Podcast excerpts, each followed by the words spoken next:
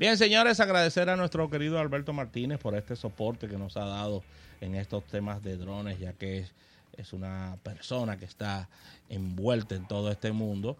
Y para acelerar esta producción, ya que nos quedan apenas 10 minutos, vamos a hablar de vehículos eléctricos, Ravelo. Claro, claro que sí. Y un año, podría decirse, el año de la, de la revolución de los vehículos eléctricos en la República Dominicana. Sí. Porque Señor. vimos muchos vehículos eléctricos, se hicieron muchas exhibiciones de vehículos eléctricos, cada vez aumenta, quizás no en la velocidad en la que uno quisiera verlos en la calle, pero ya hay Tesla. ¿Cuántos vehículos eléctricos en total tú crees que calculas que hay en la República Dominicana? Eh, habría que llamar a los muchachos, pero ponte tú que estamos llegando a los 100. A los 100. Sí. Bueno, pero espérate, pues son tres veces lo que había el año pasado entonces. Sí. Y un capítulo... Porque es que, es que dos de los importadores decidieron traer. El problema básico del tema de los vehículos eléctricos era que no había quien los asegurara. Y entonces Mm. una aseguradora sí ya se está haciendo responsable, entonces la gente siente más confianza. Inclusive, Ujú. eh, Ah, y el- San- Santo Domingo Motors, ¿verdad? Nos, nos dijo en la Autoferia Popular que en el 2019 ellos mismos van a importar el Nissan Leaf. Es, eso es una Entonces muy ya eso le da ya más confianza a la gente porque todo el que tenga un Nissan Leaf sabe que va a poder comprar piezas, que va a poder darle mantenimiento en Santo Domingo que- Motors que- que y ya no es lo mismo que quizá tú tener porque hay gente que es un poquito más complicada, que no le gusta llevarlo quizá a un taller, que No, no, ustedes saben que cuando hablamos con, trajimos todos los muchachos aquí de, Claro. de- de los autos eléctricos, el que tenía un año y medio con él, lo único que le había cambiado era la- una goma. En año y medio, porque no recuérdense que el vehículo eléctrico no tiene aceite, no usa aceite, no, no, usa usa- filtro. no tiene líquidos. No, no usa filtro. Entonces, eso es darle para allá. Otra cosa que ha beneficiado en República Dominicana el tema de los autos eléctricos es la cantidad de eh, enchufes, de conectores. ya. Puntos de carga. puntos claro. de carga. Ya si usted abre la aplicación, por ejemplo, de Tesla o abre la- la- la- una aplicación específica para localizar puntos de carga, ya por lo menos en, en la ruta hacia el norte tenemos seis puntos de carga y aquí en el distrito hay como 8 o 10 puntos de carga. Eh, Ágora, 360, etcétera. Entonces, eso ha hecho más interesante el, el tema de los vehículos eléctricos, que de verdad eh, me, me llena de emoción saber que, Sí, hay futuro. Tú eres ¿Qué un hay- impulsor de, de esa tecnología. Bueno, gracias a Dios, sí, nos montamos en los primeros Identificado. vehículos eléctricos y, y de verdad es una es otra experiencia. ¿Cuántos puntos de carga? Entonces ya hay un corredor hasta Puerto Plata. Hasta Puerto Plata hay un corredor. O sea, Y Ahora nos falta el corredor hasta Punta Cana. exacto. Fernando Suet hizo una, una actividad importante. Bueno, en sí. Fernando, Fernando cuando, cuando apenas habían cuatro vehículos eléctricos aquí en el país, eh, allá en el monumento, en el área monumental, Tigre, vengan a verlo. Sí. Y lo primero que todo el mundo se, abacha- se bajaba a traer el carro, Oh. ¿dónde está el mofle? Yesenia Oh. Tapia me dijo a mí que lo que va a comprar es un vehículo eléctrico en el 2019. Míralo ahí. Sí, sí, sí. Ya me dijo que ella, que le, le encanta que son vehículos que no hacen ruido. Muy Eso es bien. bueno. Eso Nada bueno. de ruido. Nada de ruido. Si fácil que un celular vibrando hace más ruido que un carro eléctrico. Bueno, sí Tú, tú tienes que topa- bueno, tú tienes que mirarlo por dentro si está prendido. Claro. Es- esa es la, la, No, y la el anuncio. Isaac también, ¿no? dándole el sello a, a toda esta tecnología que, que, que defiendes hasta los tuétanos, es que marcas como Porsche están anunciando sus vehículos eléctricos y, todo Precisamente. eso, y Ferrari. Bueno, eh, los dos competidores más importantes Ay. este año fue Mercedes-Benz eh, y Audi. Dos competidores muy, muy activos. Eso, y, y- y le preguntaban a, a Elon Musk hace una semana, y que era uno de los temas que teníamos pa- de lo malo. O sea, este año posiblemente ha sido uno de los años más difíciles, como él, él lo de uh, The Wildest. Sí. O sea, salvajísimo. sí, sí, sí. Porque- él le gusta esa adrenalina. Él le gusta esa adrenalina porque es una persona que pone unos tweets muy fuertes cuando la valoración de la empresa estaba en el tope. Él dice que, va, mira, vamos a reta vaina, viene una gente que va a invertir unos cuartos. Después, dos semanas después aparece fumando marihuana en un programa que hasta la NASA se refirió al programa. Sí. Finalmente esto le cuesta el puesto como cabeza de Tesla. Ahora, la proyección era que Tesla se hundiera. Y No. todo, sí, Sí, pero no, Incluso Bloomberg. no va a ocurrir. Bloomberg sacó una cifra de que Tesla estaba perdiendo 8 mil dólares por minuto que duraba prendía la, la compañía.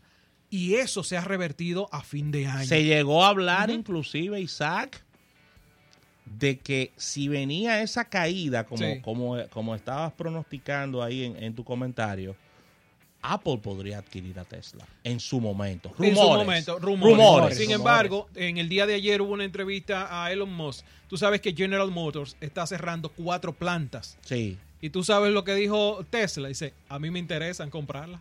Ay. No, pero no está Le mal, dice- está muy bien. Le dice, le dice, pero de verdad, y dice, sí, a mí me interesa comprar porque Él ellos las tienen una- necesita. Una, infraestructura montada, ya tienen empleados que saben que lo único que tendríamos que sería hacer adaptarlo. Es más, Tiene mucho sentido. Tesla hizo open source la tecnología de cómo ellos ensamblan el vehículo. Sí. Las acciones de Tesla, para que ustedes entiendan, están en este momento en 370 dólares Uepa. y han crecido un 7% en los últimos seis meses. Es ¿Y decir, que después de que se ¿Quién desplomaron... rió al Pero- último? ¿Eh? Sí, claro. No, es, que, es que es muy fuerte la tendencia hacia allá y, Sí. y la, y la fidelidad del consumidor Sí. hacia un producto que le han hecho de todo, inclusive hasta Consumer Report dijo que no era un producto confiable Recomendable, sí. y que no lo recomendaban. Eh, la fidelidad de Tesla es muy fuerte. ¿Y dónde son esas cuatro plantas? ¿En Estados Unidos? En Estados Unidos. Ah, muy bien. Que, tú, que tú sabes que Trump es loco con que inviertan allá. Claro. Sí, claro. Entonces, de verdad, eh, Tesla para mí ha sido uno de los grandes ganadores de este año, porque a pesar de tenerlo todo en contra, a pesar de sacar a su CEO, finalmente están siendo, fue se declararon rentables a mediados de noviembre, que Sí. estaban, pues recuérdense que Tesla tenía tres años consecutivos teniendo pérdidas, no había logrado rentabilizarlo, entonces se declararon siendo rentables, están estando a tiempo en la línea de entregas. Un tema muy, muy cercano a este que quiero que lo resumas en 30 segundos. Los vehículos autónomos. ¿Eso avanzó o eso echó para atrás? No, Para- avanzó. Avanzó. Ay, los y- vehículos sí. autónomos. Déjame decirte Sabelo. que. Algunos casos ahí. No, lo que pasa es que tienes que despegarte de conducción autónoma a vehículo autónomo. en el caso de. Waymo One, es la primera compañía de taxis, es de Google, Waymo es de Google, que empezó a funcionar ya en Arizona. En Arizona tú pides un Waymo One y lo que te llega es una, una van sola, sin gente adentro. ¿Cómo? Y eso te lleva del punto A al punto B. Eso ya arrancó en Arizona, precisamente el miércoles pasado, mientras nosotros estábamos hablando, se estaba haciendo el lanzamiento. Y eh, usted dirá, ¿por qué Arizona? Arizona tiene dos características importantes. Una, la ciudad está exageradamente eh, bien diseñada, es plana y el clima es casi el mismo durante todo el año. Por lo tanto, la mayoría de las pruebas de vehículos autónomos se hacen en el estado de Arizona. En el caso de Waymo, ya empezó a funcionar como una compañía de taxi que te va a cobrar por un eh, vehículo eh, que no tiene conductor. ¿Ok? Bien. Ya, nos fuimos. Ya. Dos, dos minutos. Dos minutos. Dos Bueno, tenemos que cerrar con predicciones. Joan, ¿cuáles son tus predicciones para este 2019? Para el 2019 tendremos como tendencia, ya casi asegurado, lo que viene siendo eh, el lanzamiento de forma oficial ya de teléfonos eh, con pantalla Infinity O. Ya ahora mismo se están desarrollando lo que viene siendo los lanzamientos de Huawei con el Nova 4, que ya viene el 17 de este mes. También vimos el lanzamiento del Samsung Galaxy A8S, que hay una competencia ahí. ¿Quién es que va a lanzar ya este teléfono de primero? Es una cámara que está incluida en la pantalla. Ajá, pantalla de Un eh, hoyo cámara la frontal dentro de la pantalla, un Muy agujero. bien, ahí. muy bien. Y para el año que viene también, obviamente va a ser una tendencia, eh, que, los, que las grandes compañías presenten teléfonos flexibles. Vimos ahí un poquito de Samsung. Bueno, hay cinco. Una pequeña luz. Y también vimos el lanzamiento del el FlexPy, que es una compañía china. ¿Con cuánta cámara vamos a terminar el 2019 en los celulares, en la parte de atrás? Vamos a ver, juégatela. ¿Con cuánta cámara tú crees? Porque yo vi, eh, claro, ya vamos por tres cámaras Ajá. en la parte trasera, pero hay patentes de hasta 16 cámaras en la Ay, parte No, trasera. Nokia dice que le va a poner 5. ¿Con cuánta cámara tú crees que acabamos el año en los teléfonos, en la parte de atrás?